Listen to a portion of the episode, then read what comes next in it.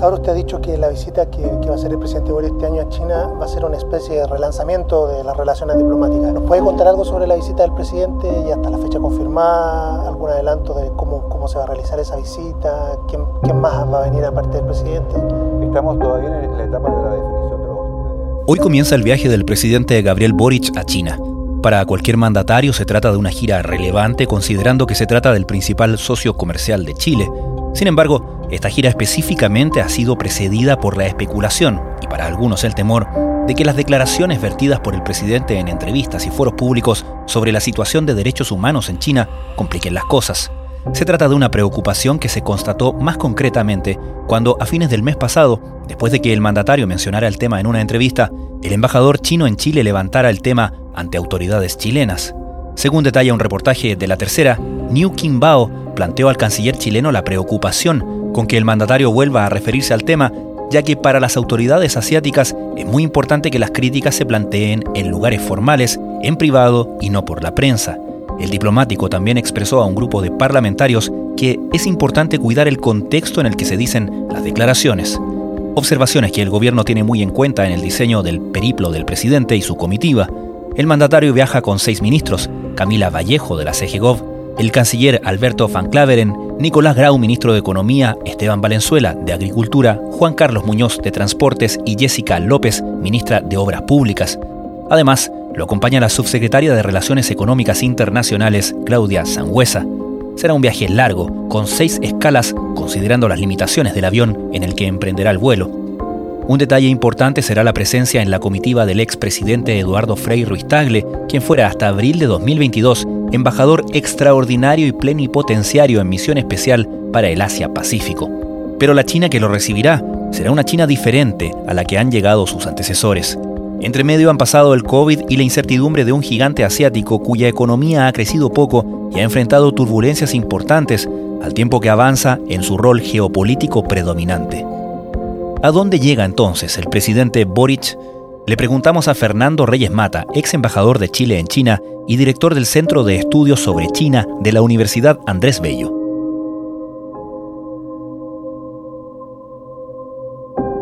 Desde la redacción de La Tercera, esto es Crónica Estéreo. Cada historia tiene un sonido. Soy Francisco Aravena. Es jueves 12 de octubre. Hay una palabra que cruza todo idea china, modernización. Y hay que entender mucho qué quiere decir eso, porque, bueno, justamente el pre-pandemia y el post-pandemia marcan esta aproximación. Modernización quiere decir hoy en China un nuevo proyecto de desarrollo profundamente ligado con lo digital, con una suerte de industrialización de innovación y avanzada. El último congreso del partido fue en octubre pasado. Allí emergió justamente esta idea. Pero mira que es importante decir, se trata de promover por etapas y en diferentes campos lo que queremos avanzar.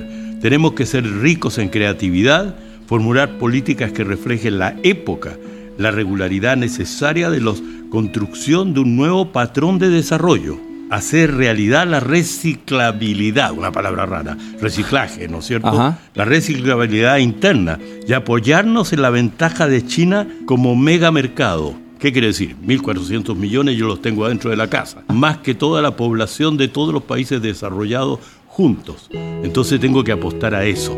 Por ahí va la mano, en el sentido de que también la vinculación con el mercado internacional se mantiene. Pero yo creo que este es el concepto, a mi juicio, principal que tiene que ver con la situación que había hace 10 o 15 mm. años y la que hoy tiene China, especialmente post pandemia. La recuperación económica china va a registrar olas y será un proceso tortuoso que inevitablemente va a enfrentar dificultades y problemas. Pero nunca rehuimos los problemas. Hemos tomado medidas proactivas para resolverlos y los resultados se han visto o se están viendo. ¿Y qué cosas del el momento de China hoy podrían marcar una diferencia en la misión en el objetivo de este viaje presidencial a diferencia de los anteriores viajes presidenciales, de los más recientes incluso?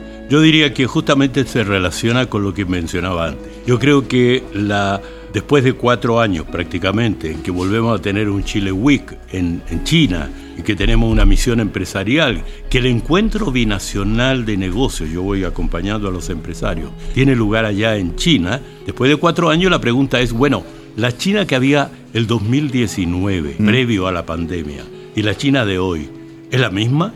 No, definitivamente no. Y en consecuencia la tarea número uno de este momento, con el presidente Boris a la cabeza, es entender qué es China actual y para dónde quiere ir China. Mm. ¿Cuál es el papel que quiere jugar internacionalmente? Están viviendo un momento económico complejo, no hay que negarlo. Sin duda. Están en una situación de que tiene dos eh, niveles menores de respuesta a la que se esperaba. Uno, el mercado interno, donde se esperaba que el consumo fuera mucho más dinámico del que se ha dado. Porque los chinos son muy ahorrativos, ¿eh? no son gente que salga al consumo. Por eso mismo que esta idea del mercado interno que se hablaba recién mm. eh, es un dato que eh, requiere para China ver cómo estimula la actitud de consumo de esa población interna. Ahí hay un tema. El otro tema es que efectivamente, derivado de la guerra, de la pandemia, de la situación económica global, también las respuestas en términos de importación y exportación no han sido las mismas que esperaban. En consecuencia, hay un momento complejo de economía que están aplicando, y esto es lo importante, una serie de reformas desde el Banco Central de China y, del, y de la Comisión de Reforma, que es una suerte de gran entidad que maneja todo el desarrollo político eh, económico del país, las reformas para que salir de esta especie de estancamiento y despegar hacia la etapa de, vuelvo a la palabra. Modernización, innovación, transformación. en esta cumbre ha sido destacado, ¿cierto?, por condenar las violaciones de los derechos humanos, vengan desde donde vengan. Ahora en octubre usted viajará a China, país que hace un año fue cuestionado por un informe del Alto Comisionado de Derechos Humanos de la ONU, encabezado en ese momento por la, por la expresidenta Michelle Bachelet. En este contexto, presidente, ¿usted mantendrá este tono durante esta gira por China? Sí.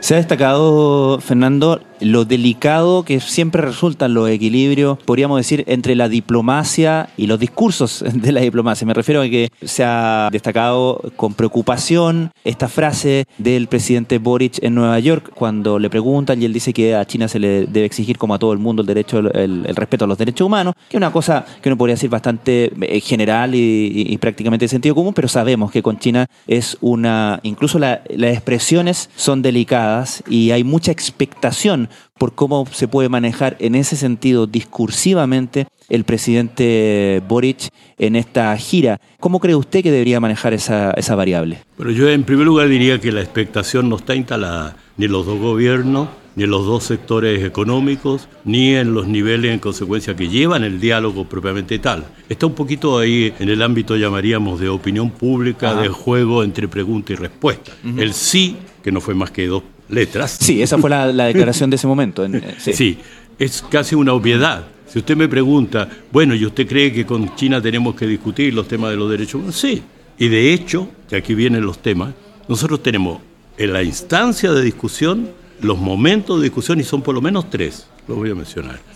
Uno, aquel que se estableció, tengo la fecha exacta, el 16 de noviembre de 2010 cuando el presidente Sebastián Piñera, después que sale de la reunión con el presidente Hu Jintao, dice, más o menos casi textual, hemos acordado que los temas de derechos humanos de aquí en adelante los sigamos conversando, discutiendo en Ginebra y en Nueva York. Y ese será el lugar multilateral donde continuaremos con esto. Sin embargo, segunda instancia, este año, a nivel de directores jurídicos, hubo un diálogo entre China y Chile para avanzar en la comprensión de las diferencias y también de las coherencias que tiene que ver con el tema de derechos humanos.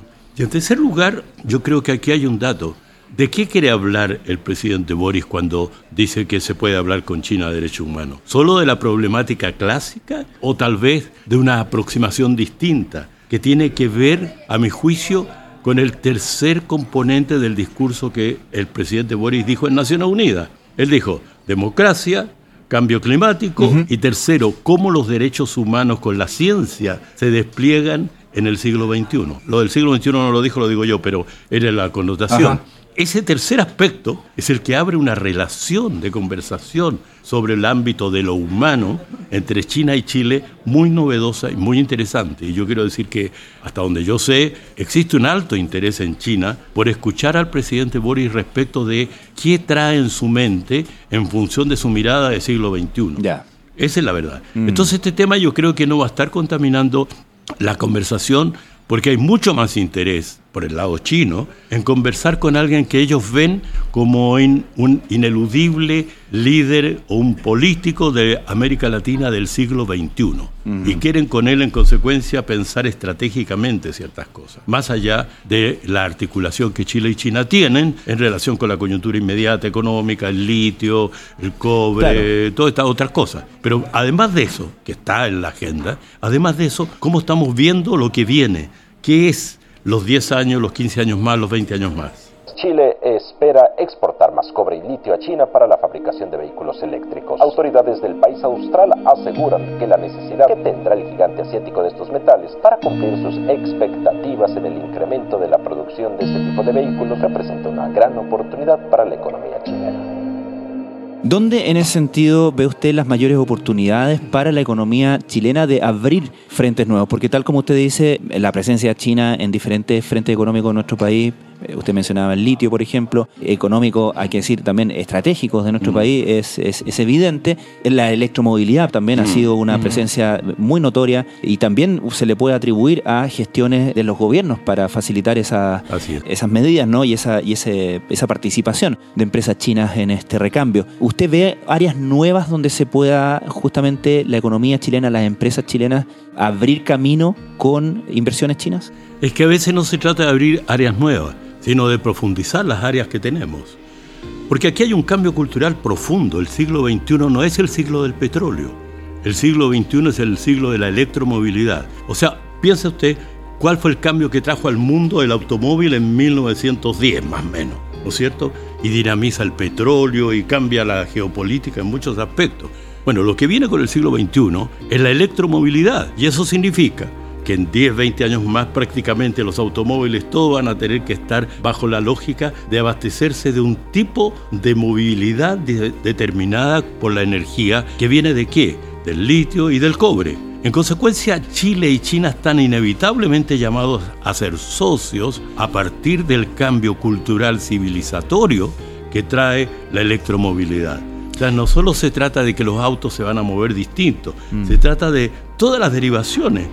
o sea, hay que formar los mecánicos de la electromovilidad, hay que transformar los lugares de los edificios donde los autos van a tener que enchufarse, etcétera. El gobierno chileno presentó el martes el programa Mi Taxi Eléctrico que busca incentivar el cambio de un taxi normal a uno eléctrico, un plan que contará con la participación de la empresa china BYD. El programa Mi Taxi Eléctrico considera un subsidio para cambiar un taxi básico por uno eléctrico, la compra e instalación de un cargador eléctrico domiciliario y el monitoreo del vehículo eléctrico adquirido por un año. Estás escuchando Crónica Estéreo, el podcast diario de la tercera. Hoy, el ex embajador de Chile en China, Fernando Reyes Mata, director del Centro de Estudios sobre China de la Universidad Andrés Bello, explica los puntos más importantes de la gira del presidente Gabriel Boric a la República Popular China.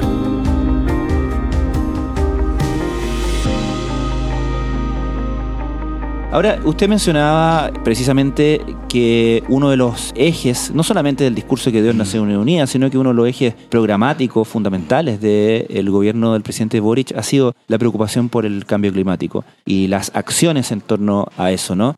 Pero sabemos también, al mismo tiempo, que China es, junto con Estados Unidos, uno de los grandes contaminadores del planeta y son las potencias más reacias a adquirir compromisos en términos de el control y la lucha contra el cambio climático. ¿Ve usted ahí una oportunidad o ve pertinente incluso que el presidente Boric trate de avanzar en esa conversación, considerando evidentemente la disparidad de tamaño de, los países que estamos hablando? ¿no? O sea, yo creo que uno tiene que tomar nota de que hay un compromiso de China que no existía antes de 2015. O sea, en el momento que Obama y el presidente Xi Jinping, ¿no es cierto?, resuelven en París que van a tener un compromiso, porque China lo que le decía a Estados Unidos era, bueno, pero usted lleva más de 100 años contaminando. Exacto. Y yo empecé hace 20, 30 años a desarrollarme industrialmente en serio. Mm. Entonces no me pida que yo, con un periodo corto en la historia de la humanidad, en términos de contaminar la atmósfera, tenga la misma compromiso o las mismas dinámicas. Sin embargo, no obstante eso, asumieron ok, es verdad que los dos somos los principales responsables, entonces cada cual en su medida tiene que aplicar. Y China ha dicho, yo al 2060 tengo totalmente liberado todo mi desarrollo de la contaminación, o sea, del carbono. No antes, pero el esfuerzo, y no ha sido fácil, y tienes razón, es que eliminar las plantas de carbón en China ha sido más lento de lo que se esperaba.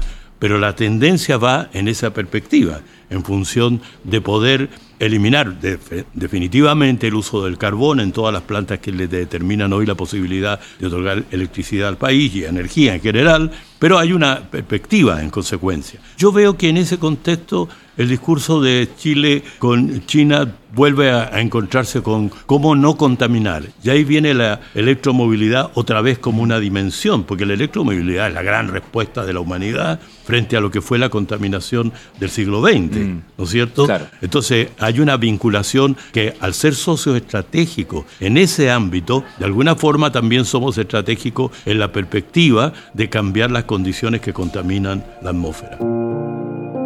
Yo quisiera, perdóname, Sí, por favor. eh, tú acotabas de en qué áreas. Sí, sí. Y yo creo que la otra área fundamental a entender es la agrícola. Nosotros somos desde el sur, ¿no es cierto?, el país que tiene un clima mediterráneo. Y eso significa que cuando está, por ejemplo, eh, Italia, Grecia, España, bajo, bajo el invierno, hay un país en el sur que dice, oiga, yo soy mediterráneo en términos de producción y estoy listo para enviarle las cosas que usted quiere. Claro, claro. Entonces nosotros em- exportamos fruta, cereza y otra. Y yo creo que viene una tecnificación creciente de la agricultura chilena que estará preparada justamente para responder a qué? A la demanda de mejor calidad en el consumo alimentario que China está impulsando. 700 millones de clase media. Al 2030 no es poco. Y ellos esperan, entre otras cosas, alimentos de calidad. Una novedad sobre el desarrollo de la guerra en Ucrania. Por primera vez, el presidente chino Xi Jinping ha mantenido una conversación telefónica con Zelensky. A pesar de que China insiste en que mantiene una posición neutral en el conflicto, no había hablado con Zelensky desde el principio de la invasión rusa a Ucrania en febrero de 2022, pero sí lo ha hecho en varias ocasiones con el gobernante de Rusia, con Vladimir Putin.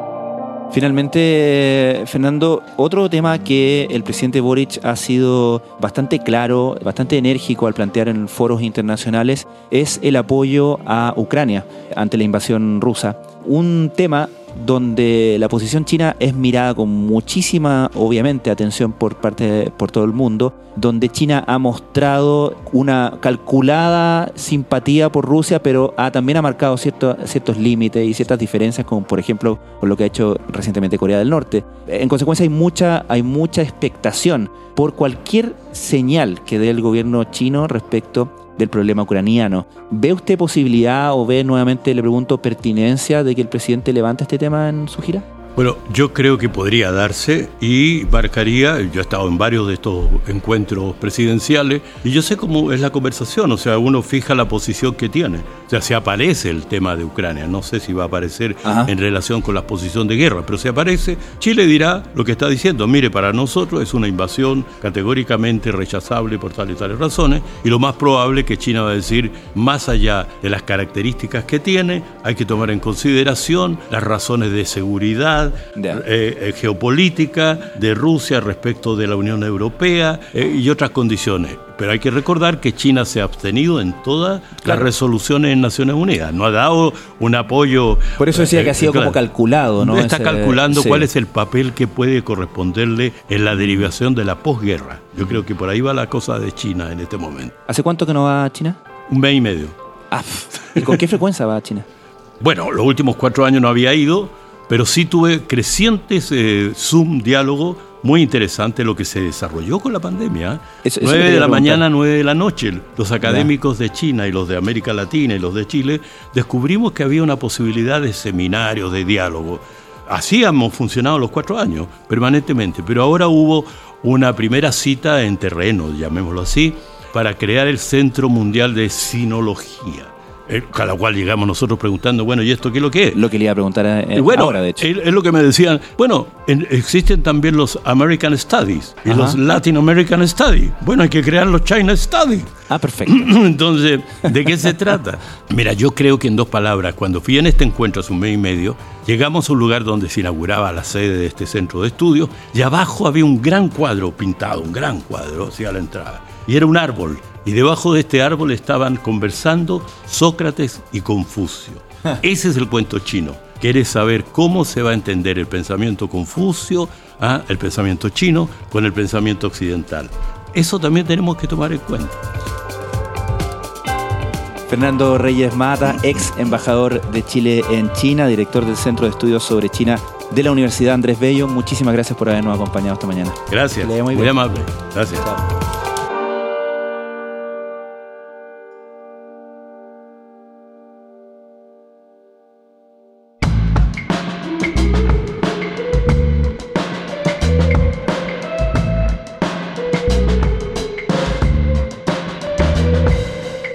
Crónica Estéreo es un podcast original de La Tercera.